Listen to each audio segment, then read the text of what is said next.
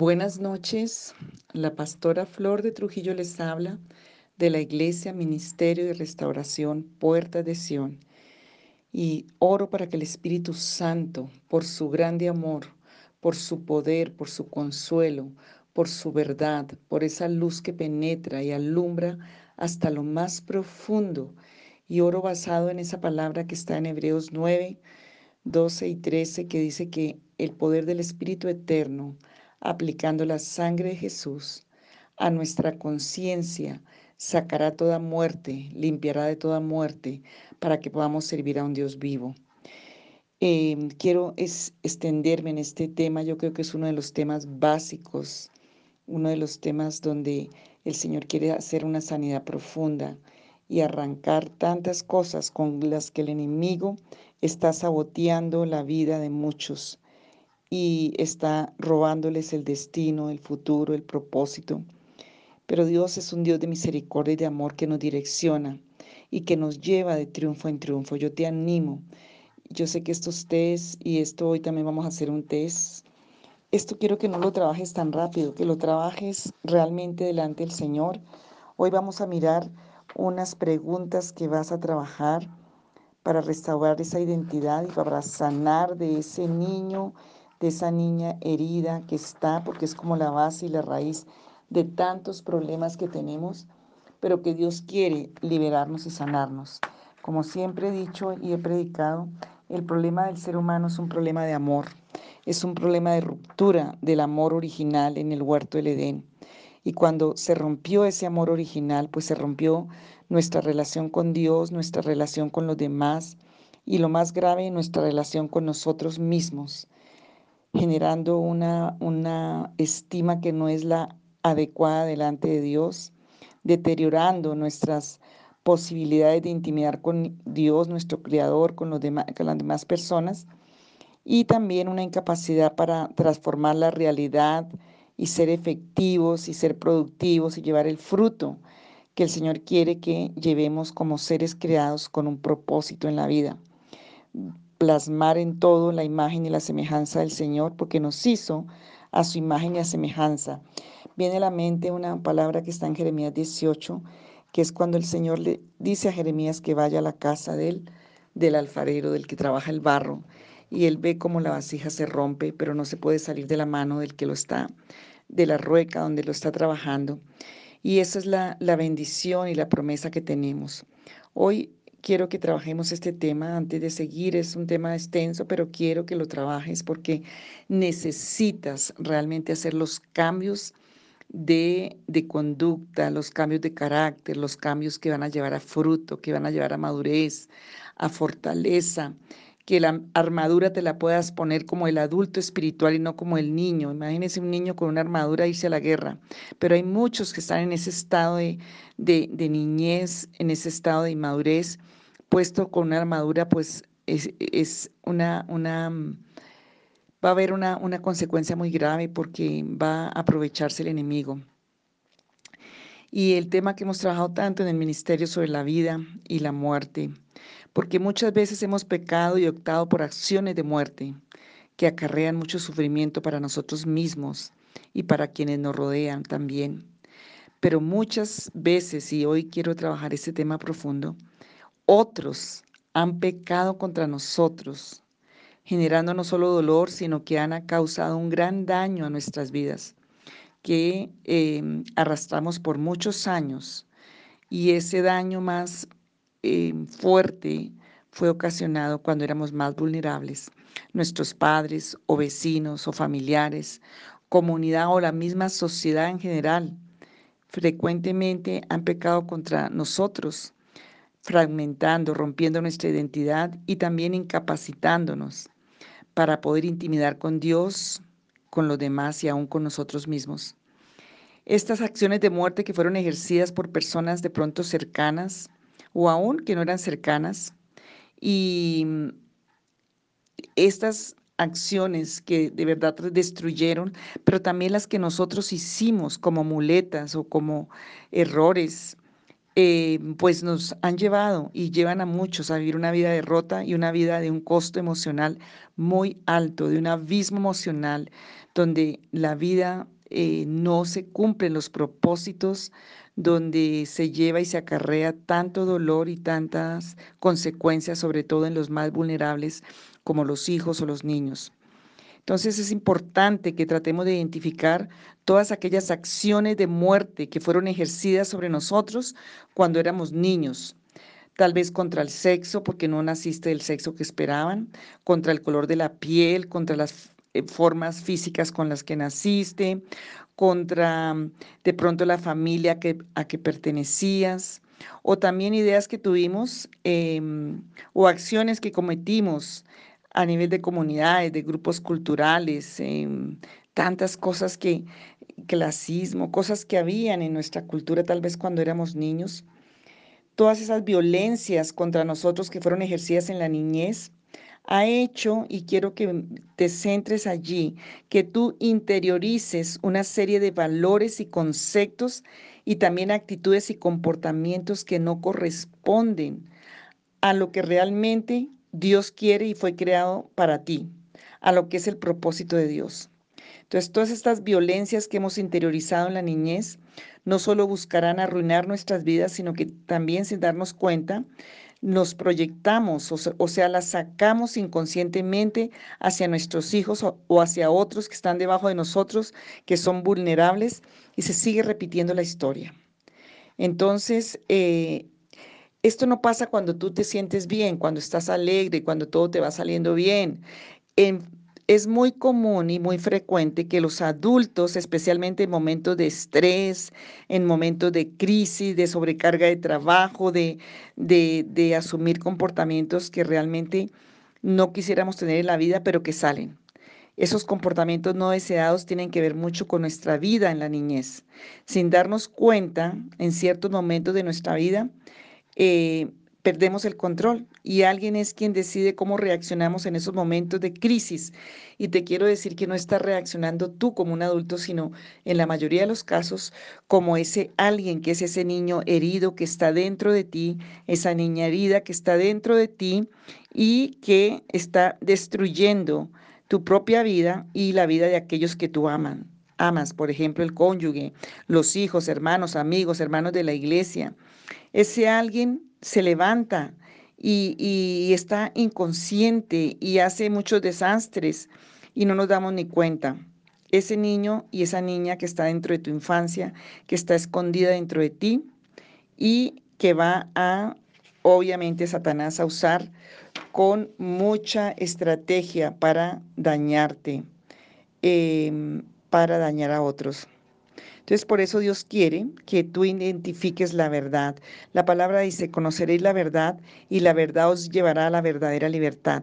Entonces, por eso el Señor está metiendo su, su, hacha, como hemos estado mirando, el Señor está metiendo su hacha a la raíz para derribar ese árbol de maldad, de, dolor, de toda la artimaña con que el enemigo ha, ha, querido dañar y destruir la obra que el Señor ha hecho, la obra cumbre de la creación que fue la humanidad. Entonces, para llegar allí tenemos que mirar y hacer como un viaje, que es lo que estamos haciendo en estos temas del dolor y de todos estos audios, a ese pasado para lograr sanar las grietas de esa infancia.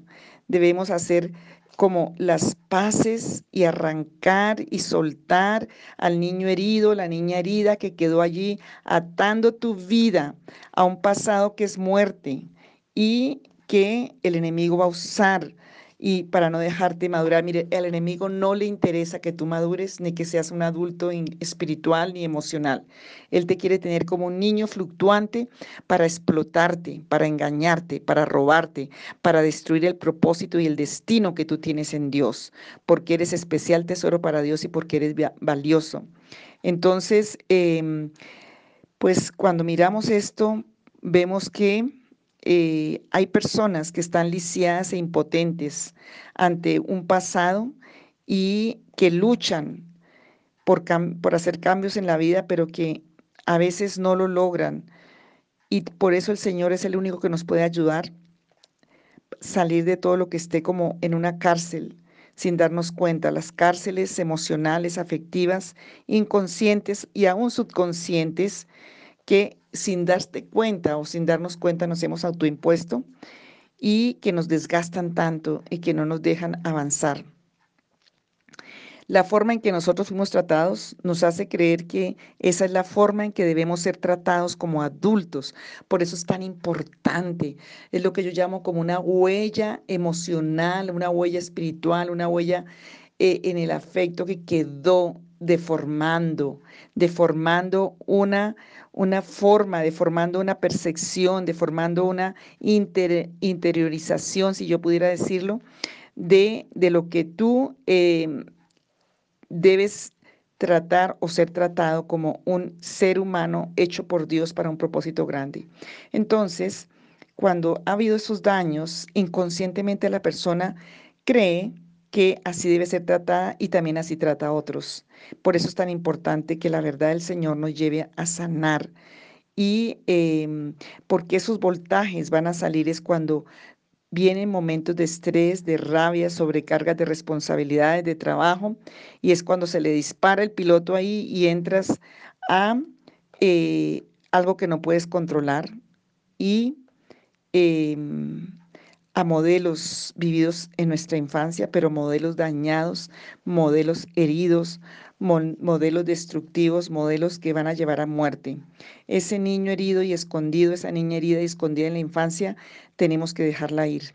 Tenemos que ser libres de eso.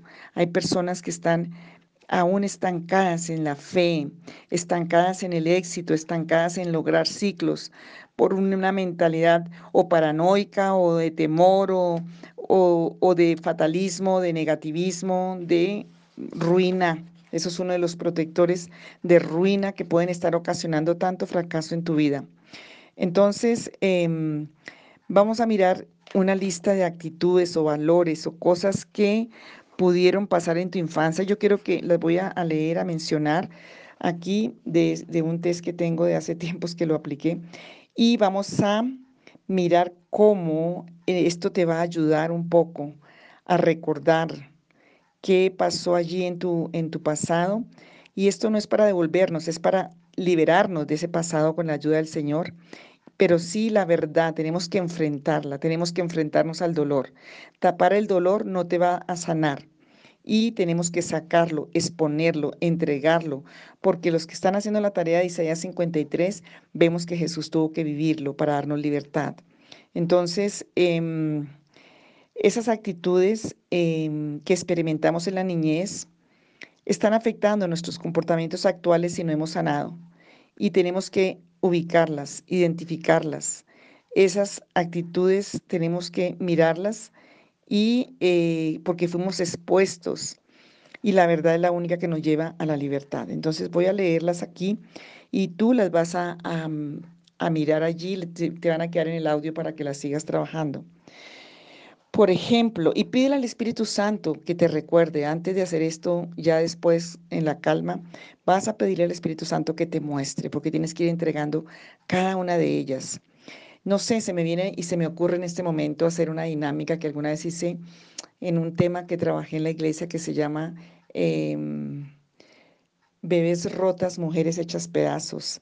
Y fue hacer una cruz grande y ahí ir poniendo cada una de esas heridas, de ese dolor, escribiéndolas allí, creyendo en esa verdad de Isaías 53, que el Señor en la cruz cargó por ese dolor, pagó por ese dolor, pagó por ese pecado, por esa iniquidad. Recuerde que detrás de todos esos dolores por lo general hay pecado, porque nos hirió el pecado de muerte. La herida también trae dolor y pecado y tenemos que renunciar a todo eso para poder ser libre. Entonces, si quieres hacer una cruz, ir escribiendo ahí cada dolor, porque vamos a hacer esa administración también en otro audio. Entonces, ¿cómo era mi humor cuando niño, cuando niña? ¿Cómo era tu humor cuando eras un niño? Lo, lo voy a poner en personal para que te quede más fácil. ¿Cómo era mi humor cuando era niño, cuando era niña? Dos, ¿era una persona feliz? Y en qué situaciones eras feliz. 3. ¿Cómo me sentía en aquellas situaciones en que necesitaba algo? ¿Sentía lástima de mí mismo, de mí misma o me sentía solo? 4. En los momentos que yo necesitaba o trataba de buscar aprobación y reconocimiento por lo que yo hacía, lograba ese reconocimiento, cómo me sentía. A veces haciendo estos test tenemos como miedo y, y no lo hacemos. No, enfréntate, ser valiente, esfuérzate y sé valiente. No temas ni desmayes porque el Señor va delante de ti. En esto, el más interesado en que tú sanes es el Padre de amor que quiere darte libertad. No le huyas a enfrentar la verdad. ¿Cuáles, quinto, cuáles eran mis temores en la infancia? ¿A qué le tenía miedo y por qué? ¿Cómo respondían los demás esto cuando yo expresaba que tenía miedo? ¿Qué reacciones tenían los padres o los adultos que me criaban? Siete. ¿Cómo se comportaban mis hermanos o hermanas o esos familiares cercanos cuando yo expresaba que tenía miedo? Ocho. ¿Cuáles eran las actitudes cotidianas, día tras día, semana tras semana, de mi papá o de mi mamá hacia mí? ¿Qué era lo repetitivo en sus actitudes cotidianas? 9. ¿Cuáles eran las respuestas y reacciones de mamá hacia mí? 11. Verón 10. ¿Cuán estrictos, moralistas, indulgentes o exigentes eran mis padres? o personas que me criaron. 11. Demandaban perfeccionismo de mí. 12. ¿Cuánto podía satisfacer esas demandas? 13. ¿Cuánto creía de lo que me decían que yo era? 14. ¿Trataba yo de satisfacer cada petición que me hacían? 15. ¿Tenía a alguien para quejarme o desahogarme sobre las exigencias que me hacían? 16. ¿Cuál era mi actitud? ¿Qué hacía yo? 17. ¿Era irrespetuoso? 18. ¿Me ponía furioso o resentido? 19. ¿Cómo respondían los demás cuando me ponía furioso o resentido o resentida? 20. Aprendí a manejar a mis padres para lograr mis propias agendas o deseos. 21. ¿Cómo percibía la atmósfera en la familia? ¿Feliz, con amor o tensa, silenciosa, conflictiva o depresiva? 22. ¿Papá y mamá tenían tiempo para mí? 23. ¿Estaba papá y mamá la mayoría del tiempo en, la casa? 24. ¿Podía yo acercarme a ellos para contarles mis problemas o necesidades? 25. ¿Cómo reaccionaba cada uno de ellos? 26. ¿Cómo manejaba yo esas reacciones? 27. ¿Cuáles eran las cualidades positivas de mamá y papá? 28. ¿Cuáles eran las cualidades negativas de mamá y papá? 29. ¿Cómo me sentía yo con respecto a cada uno de ellos? 30. ¿Qué emociones generaban en mí cada uno de ellos? 31. ¿Cómo se comunicaba conmigo cada uno de ellos? 32. ¿Cuál fue mi experiencia más placentera y frustrante con cada uno de ellos? 33. ¿Qué mensajes frecuentemente recibía de ellos en mi niñez y en la adolescencia? Conscientes o inconscientes. 34. ¿Continúan estos mensajes hoy, los que todavía tienen los padres? 35. ¿Cómo reaccionaban? ¿Cómo reaccionabas tú o reaccionaba yo a estos mensajes? 36. ¿Cómo acostumbraba a castigarme cada uno de ellos? ¿Cómo me expresaban que quería que yo cambiara en algo? ¿Cómo me sentía cuando esto ocurría? ¿En qué forma soy yo similar a papá? 40. ¿En qué forma soy diferente a papá? 41. ¿En qué forma soy yo similar a mamá? 42. ¿En qué forma soy yo diferente a mamá? No importa que ya hayan muerto cuando vivían. 43. Durante mi niñez me relacionaban con mamá de forma íntima o distante. 44. ¿Cómo fue mi relación con ella los últimos años? De la niñez, de la adolescencia, 45. Durante mi niñez me relacionaba con papá de forma íntima o distante. 46. ¿Cómo fue mi relación con él los últimos años? ¿Cómo fue mi relación con mis hermanos? 47. 48. ¿Cómo fue mi relación con mis hermanas? 49. Si considero si considero mi vida ahora en el presente y trato de relacionarla con el pasado, ¿en qué situaciones me siento más incómodo? 50. ¿Tiene mi vida algunas similaridades a mis experiencias pasadas? 51. ¿En qué situaciones en mi rabia es excesiva o inapropiada? ¿En qué situaciones es mi rabia excesiva o inapropiada? 52. ¿Estas situaciones me recuerdan actitudes del pasado? 53. Esta, perdón, esta era la forma en que yo respondía cuando niño o la forma que mis padres respondían conmigo. 54. ¿Cuándo experimento yo miedo o ansiedad? 55. ¿Quién está presente cuando yo experimento esa ansiedad? 56. ¿Estas situaciones me recuerdan actitudes del pasado?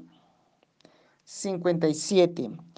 ¿Hay situaciones en que me encuentro avergonzado, turbado? ¿Cuáles? 58. Cuando me, cuando me avergonzaba cuando niño. ¿Cuándo me avergonzaba cuando niño? 50, perdón, 59. ¿Quién es la persona que más me avergüenza? O que me avergonzó. 60. ¿En qué situaciones me siento más cohibido o cohibida? ¿Por qué? 61. ¿Tuve situaciones similares en el pasado? 62. ¿Cuándo me siento solo o sola? 63. ¿Es un nuevo sentimiento o es un mismo sentimiento que me persigue desde el pasado? 64. ¿Cuáles son estas personas con las cuales hoy más que me cuesta relacionarme? 65. ¿Son ellas de forma alguna similar u opuesta a personas que eran importantes en mi pasado? 66. ¿Estoy ahora reaccionando como adulto o las respuestas de mi niñez continúan saliendo a flote? ¿Está el niño del pasado o la niña del pasado viviendo en mi vida por mí? 67. Estoy pidiendo prestada a mi niñez las respuestas en diferentes situaciones o he desarrollado respuestas saludables de adulto permitiéndome ser una persona libre? 68. ¿Estoy viviendo como una persona libre o tengo pesadas anclas o cargas que me impiden moverme como deseara? Terminan ahí las preguntas, pero es posible que mientras tú trabajas estas preguntas, se levanten fuertes emociones de rabia, dolor y desesperanza. También anótalas ahí. Em, tal vez queremos como que no nos duela y, no, no seguir este, este proceso. Eso es un síntoma de que estás bastante herido y, que debes hacerlo. Mm, es importante tener presente que el hecho de que traigas esos recuerdos y experiencias a tu parte consciente no quiere decir que no te estén afectando. Así las traigas o no las traigas te están afectando. El hecho de no saber, de no querer, no quiere decir que no te están afectando. Si no he procesado estos recuerdos, eh, es altamente probable que ellos te estén controlando en muchas situaciones. Es muy probable que tú estés afectando a tus hijos o a otras personas que te rodean y ni siquiera te des cuenta es posible que el precio sea muy alto. Si tratamos los problemas de ese niño escondido, de esa niña escondida de la, infancia, estaremos em, siendo libres. Si no los tratas, estás pasando la infección. Ahí sí que estás pasando el COVID de tus temores, traumas y contradicciones a las siguientes generaciones y a los que te rodean. Es necesario elaborar el duelo de estas experiencias traumáticas de la infancia, es necesario entregarlas al Señor, es necesario dejarlas en una forma libre y sana delante de Dios, procesarlas para evitar futuras crisis y para evitar que sigas estancado en la vida y sin, sin poder avanzar y evolucionar ni espiritual, ni en muchas áreas de tu vida. Porque lo que hacemos es que huimos, huimos de esto y el Señor no quiere que huyas, sino que tú te enfrentes. Entonces, dile al Señor que necesitas enfrentarte a esto, que no es fácil, pero que estás dispuesto, que el Señor quiere y tú también quieres sanar y ser libre. Que el Señor te ayude a reconocer que todas esas situaciones han afectado tu vida. Yo no voy a, dar más hoy audio porque vas a trabajar este audio para mañana, porque vamos a seguir con el tema. El Señor quiere sanarnos y sanarnos de raíz, sanarnos de base. Él necesita hacer la obra redentora por la que pagó con su Hijo en la cruz. Y Él quiere vernos libres, como un padre que quiere ver libre y feliz a sus hijos. Que Dios me los bendiga, tienen mucho trabajo. Y un abrazo y una bendición.